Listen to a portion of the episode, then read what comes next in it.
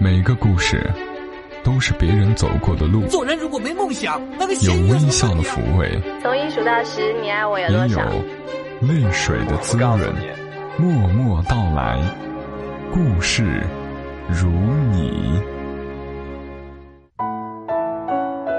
默默到来，故事如你。这里是由喜马拉雅独家播出的《默默到来》，我是小莫，在每个周三的晚间陪伴你。有好长一些日子没有来和大家分享刘墨文笔下的故事了。他的那本《我在最温暖的地方等你》，我恨不得把其中每个故事都念给你们听，但是我又怕所有的故事大家都在这里听过了，影响了这本书的销量。所以，如果你听了这个故事，也觉得很喜欢，记得支持一下刘墨文的书。我在最温暖的地方等你。刘墨文又开始准备他的下一本书了，特别真诚的在写。那一边等着他的新作品，我们再一起回味一下他以前写下的故事。今天这个故事叫做《不太会说话》。不太会说话。作者刘墨文。卓静一觉醒来的时候，已经快到家了。他看着身边开车的志恒，心里特别踏实。志恒开车很稳，也从来不喜欢多说话。即使是接送卓静下班，也像是例行公事一样，时间到了就在门口等他。送他到家后，自己开车离开。路上多一句话都不会说，一般都是卓静自言自语的说一些工作上的事，或者是讲讲听到的段子。志恒听着卓静说，偶尔跟着他一起笑。他们在斑马线前停下，等着红绿灯交替。刚睡醒的卓静松了松身上的安全带，开始回忆他们刚认识时的情景。那天零点刚过，志恒在工作岗位上迎来了自己三十五岁的生日。空旷的机场偶有轰鸣，北风呼啸而过。他拿着工具箱快速的走过通道。作为一名飞机技师，他早就习惯了这样没有规律的生活。工作时间不固定，任务调动频繁，再加上自己寡言少语。不善言谈，这些都导致了他与外界接触的匮乏，至今还是孤单一人。透过机场玻璃的映射，伴着月光，他对自己说：“生日快乐。”走出通道以后，迎面撞上了单位领导带着电视台的摄制组来录节目。领导拍着志恒的肩膀说。正好你刚忙完，就采访你吧。说完，转身就走了，或者说是逃走了。摄影师镜头架起来，记者拿起麦克准备试镜。节目的编导卓静走过来，向志恒交代了一些事情。采访开始，记者问志恒：“每天要检查多少工作？”？”志恒答：“挺多的，挺多是多少？”一百二十多项吧，是不是特别辛苦？还好，能简单介绍一下你的工作吗？定检、记录、维护。卓静对志恒问答环节的表现显然不是很满意，问他能不能拍一些你工作时的样子。志恒说：“我今天工作结束了，要拍明天来吧。”说完，转身就准备走。卓静拦住志恒问：“几点啊？什么时候？”志恒无奈，约了时间，互留了联系方式，编译人去更衣室换上常服下班。熬了一个晚上，拍摄也并不顺利。卓静愤愤的带着自己的栏目小组往外走。走出机场，车开到一半。在路上抛了锚，同行的三人，你看看我，我看看你，捅过了将近半个小时，还是没有任何进展，索性准备叫拖车了。凌晨的夜，漆黑一片，车辆飞速驶过他们，公路上的灯幻灭勾人。卓静坐在地上，目光呆滞的看着摄像同事敲打着发动机，毫无办法。现在在电视台做节目不容易，需要自己录自己剪，然后再拿给领导审，过了才播，不过就咔嚓掉。收视率低的节目也会被撤下来。卓静显然不想让自己手下的组员没饭吃。尽管自己已经是一个三十二岁的老姑娘了，并且个人问题仍没有解决，为了不让大家失望，她没日没夜的干，把时间榨干，把事情做得面面俱到，想来也真不易。视线内忽然闯进来一个人，志恒拿着扳手将摄像师挤到一边，不由分说的自己开始修理。过了一会儿，他拧好螺丝，示意车内摄像师打火，发动机又轰鸣了起来。卓静从地上跳了起来，慌慌张张的去感谢志恒，一不小心碰掉了支着前车盖的棍子，硬生生的把志恒还没来得及抽出来的手夹在了里面。志恒闷哼了一声，迅速将手抽出来。卓静急忙凑过去，憋红了脸，不知道要说谢谢还是说对不起。志恒捂着夹得通红的手，余光看了一眼卓静，忽然笑了一下，转身上车就走了，一句话没有留下。卓静呆呆的看着远去的车辆，心心念念这个惜字如金的人，他为何不需要道歉，也不需要感谢呢？第二天，他们再一次来到机场时，采访的对象换成了较为年轻的小伙子。他精力充沛，却也废话连篇，一个问题叨叨了几十分钟，吐槽工作累、赚的少、时间不固定，充分展示出自己的敬业精神。过于积极的配合，似乎让卓静开始有一些想念那个话不多。但是安安静静修理东西的闷骚师傅，还有他受伤的手，而他受伤后的那一笑，一直印在卓静的脑海中，挥之不去。采访结束以后，卓静打通了志恒的电话，问是不是因为手受伤的事而没来上班，他想要表达歉意，或者是帮忙修车的感谢。两个人约在护城河边的一个小饭馆内。整个吃饭的过程，两个人交谈平淡，却让卓静感觉格外舒服。他这才明白，为什么那么多女孩会喜欢大叔或是老男人。志恒聊天的语气、举止，全是岁月沉淀的味道，烘烤一般，令人感觉暖洋洋的舒适，让人有惊喜，却又不至于慌张。可以安安静静的坐在他面前，有从容不迫的幻想。他们从傍晚一直聊到深夜，走出饭馆时，夜空出现了大片的烟火。两个人应景的看了一会儿，彩色的光照在他们脸上，好像又回到了学生般年轻的时光。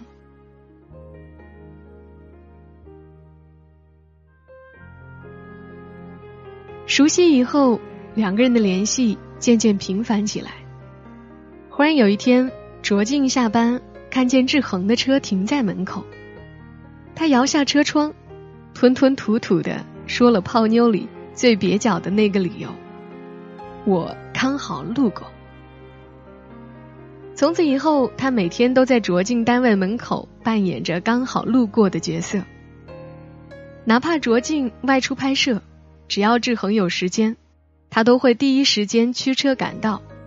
但驾驶的过程中，他却从来不说话，经常是卓静在说，志恒安安静静的听着。有时候从他上车到下车，两个人都不曾有过一句交流，他只是认认真真的开着车，板着一张脸。那一年国庆，卓静回老家，志恒留下来加班。每当旅游旺季来临，定检任务就会格外多。这时，志恒总是特别羡慕别人能和伴侣到一个地方去旅行，因为他未曾体验过。假期结束的时候，志恒照常开车去接卓静。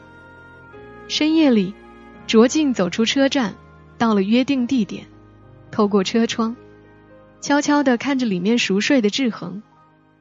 他忽然想起第一次见他时，那么高冷的一个人。那么不会表达的一个人，他会沉默的帮你修好车，安安静静的接你下班。如今他又不知道早来了多久，一个人在这儿睡下。如果这时他是醒着的，或是卓静没有发现他早就到了，也许他依旧不会告诉卓静自己来这儿等了很久，他只会默默的做，从不多说。让人感到意外的是，这一次志恒突然开口说话了。他问卓静：“有时间，我们也一起去个地方旅行看看吧。”卓静吓了一跳，但还是故作镇定的问：“去哪呀？远吗？”志恒没回答，在心里暗暗盘算着。车窗外人潮涌动，两颗躁动的心。各自怀揣着小动作，彼此交相辉映着。后来卓静出差到丽江，工作没几天就病倒了，高烧持续不退。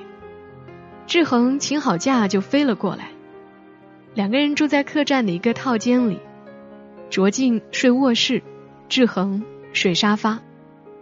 他每天照顾他的饮食起居，两个人像过日子一般疗养起来。闲暇时到湖边散散步，吹吹风。有一天散步回来时下起了雨，他们被困在一个小酒馆的屋檐下。老天爷的盛情难却，两人便走进屋内小酌了一下。哪知酒意盎然，多喝了几杯，两个人醉意微醺。卓静一直在说话，他仍旧板着一张脸。一直安静的听他说，卓静忽然有些生气。为什么他一直陪在他身边，却又什么都不表示？明明大家都心知肚明，却还是不挑开这一层关系。这是暧昧？不，都这把年纪了，还玩什么暧昧？卓静有些悲观。或许他只是无聊，那为什么又为了我飞这么远？女人就是内心戏太足，她的情绪有一些起伏，借着酒劲儿开口就问：“为什么你总是什么都不说？开车不说话，吃饭不说话，即使飞了几千公里到这儿，你还是多一句都舍不得说。”他盼着听到最想听的那一句，志恒咬紧牙关，却一直不说的那一句。雨水淅淅沥沥，两个人安静的对视着。志恒缓慢的开口说：“我发现我喜欢你。”顿了一会儿，又挤出一句：“喜欢很长时间了。”门外的雨忽然停了，好像这场雨已经完成了自己的使命。安安静静的离开了。玻璃上的水珠透着酒吧醉人的霓虹，好像开在窗上的花朵。水珠滚呀滚，滚到卓静的脸上。他忽然觉得嗓子眼儿一堵，心往肚子里沉。他以前不知道听多少人对他说过同样的话，只是不知道为什么这次的这么不同，这么让人心动。就这样，他们的关系迅速确定了下来。因为年纪都不小了，所以没过多久，两人就把婚事提上了日程。结婚之前，志恒还是心心念念着他们的旅行，于是两个人把蜜月计划提前，一起去了内蒙古看草原。一个导游举着小旗子，指挥着大家跟着他，不要乱走，警告着企图脱团的游客：草原里有许多沼泽，陷进去可是要人命的。游客里有老奶奶，也有几岁的小朋友，哄闹、嘈杂、乱作一团。志恒和卓静同他们坐一辆大巴，到了草原后便慌忙逃离团队。两个人租下一辆车，开始了二人世界的第一次流浪。一望无垠的草原，总是给人一种向往探索的感觉。旅行的第三天。他们开车走了很远，后来开进了一片林子，迷了路，怎么都出不来。直到听见了远处汽车的轰鸣声，他们才随着声音的方向摸索着开出林子。可是没走多远，车子就陷进了深坑。开始的时候车一直在下沉，直到卡在一个地方便不动了。志恒打开车门。看着已经陷进去一半的轮胎，吓了一跳。他不知道这里是沼泽区，后悔没听导游的话。更要命的是，这个地方手机根本没有信号。两个人呼喊了几声，空旷的原野收不到任何回应。卓静也显得有一些害怕，不安的看着志恒。等了许久，也看不见过往的路人。天色逐渐暗了下来，周围安静的不像话。卓静非常希望志恒能说一些什么，虽然他明白，按照惯例，他依旧什么也不会说。这时，志恒忽然直了直身子，抱紧卓静说：“我们回家，一会儿你就踩着我的脚印走，一步不离的跟着我。”卓静还来不及做任何反应，志恒便先他一步下了车，两只脚重重的踩在泥坑里，矗立了一会儿，没有下沉。志恒转身笑着看卓静，然后伸出一只手，目光坚定的说：“来，跟着我。”夕阳的余晖洒在志恒肩上，幽寂的野外仿佛在一瞬间亮了起来。卓静忽然觉得一点儿也不怕了，他紧紧的牵着志恒的手，踩着他踩过的地方。两个人一步一步小心翼翼的趟出了泥沼，就好像恋人嬉闹着走过小溪一样。后来听卓静说，他永远也忘不掉那个傍晚。他看志恒的背影，仿佛闪着光芒，那双手像一双翅膀。带着他走出深潭，走出绝望的黑暗。从此以后，无论是一起出门的时候，还是从电影院里起身的时候，或是要冲入人潮人海的时候，他总会看见志恒宽厚的背影挡在前面，从身前向后伸出一只团着的大手，他温柔的将手放进他的手心里，随便他带他去哪儿。他还是喜欢在他背后悄悄的踩着他的脚印往前走。即使是见了卓静的父母，志恒也没有表现出女婿该有的殷勤，也没有说一些类似于一定会让卓静幸福的场面话。但是卓静知道，他不是不爱他，他只是不太会说话。婚礼的那一天，策划师带着新郎和新娘在舞台前。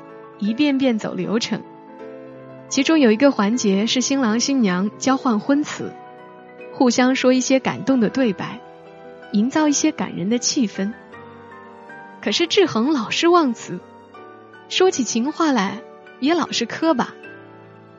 策划师和司仪一个劲儿的替他着急，卓静却只是在一旁笑，劝着大家别难为他了。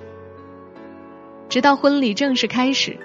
亲戚嘉宾们各自入了席，志恒还是没有进入状态。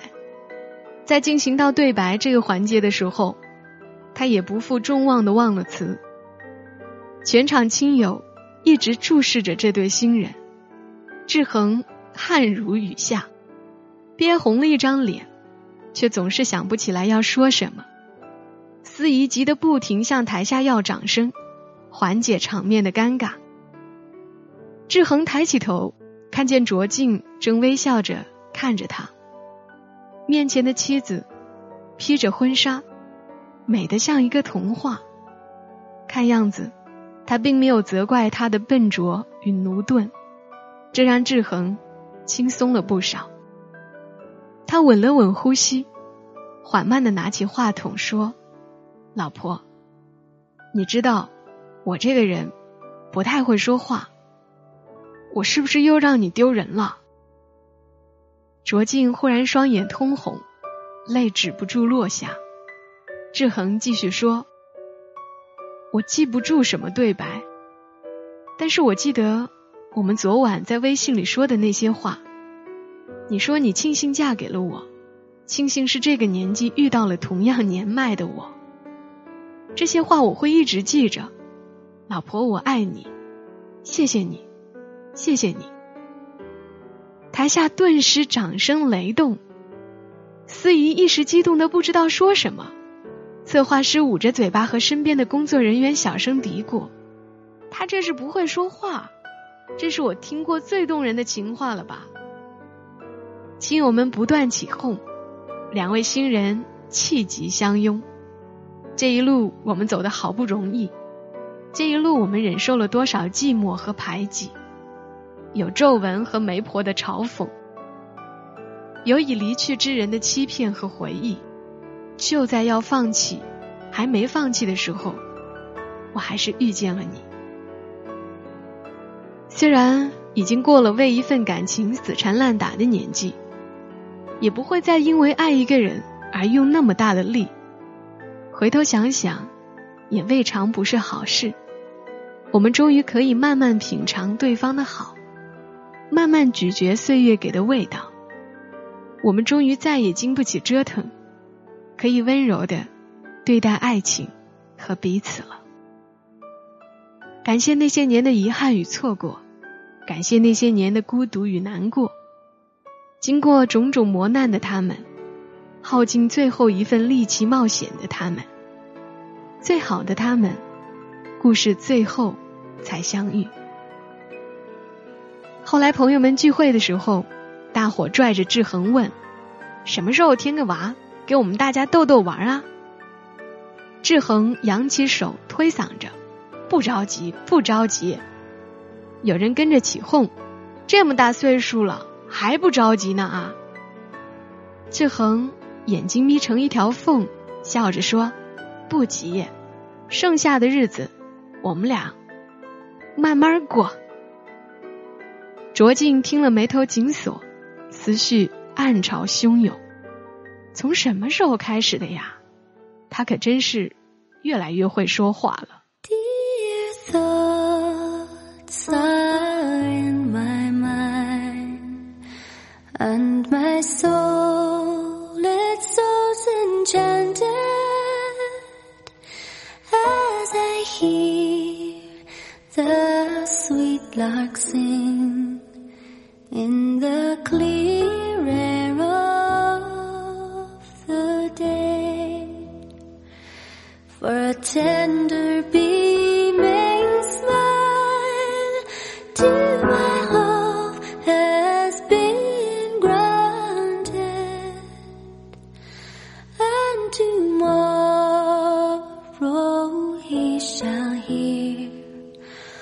All my fond heart 感谢那些年的遗憾与错过，感谢那些年的孤独与难过。经过种种磨难的他们，耗尽最后一份力气冒险的他们，最好的他们，故事最后才相遇。人与人之间碰撞出来的这点故事，真的是说不尽道不完。默默到来，小莫讲个故事伴你入眠。谢谢你的收听，我们下期声音再会吧。小莫在长沙。跟你说晚安。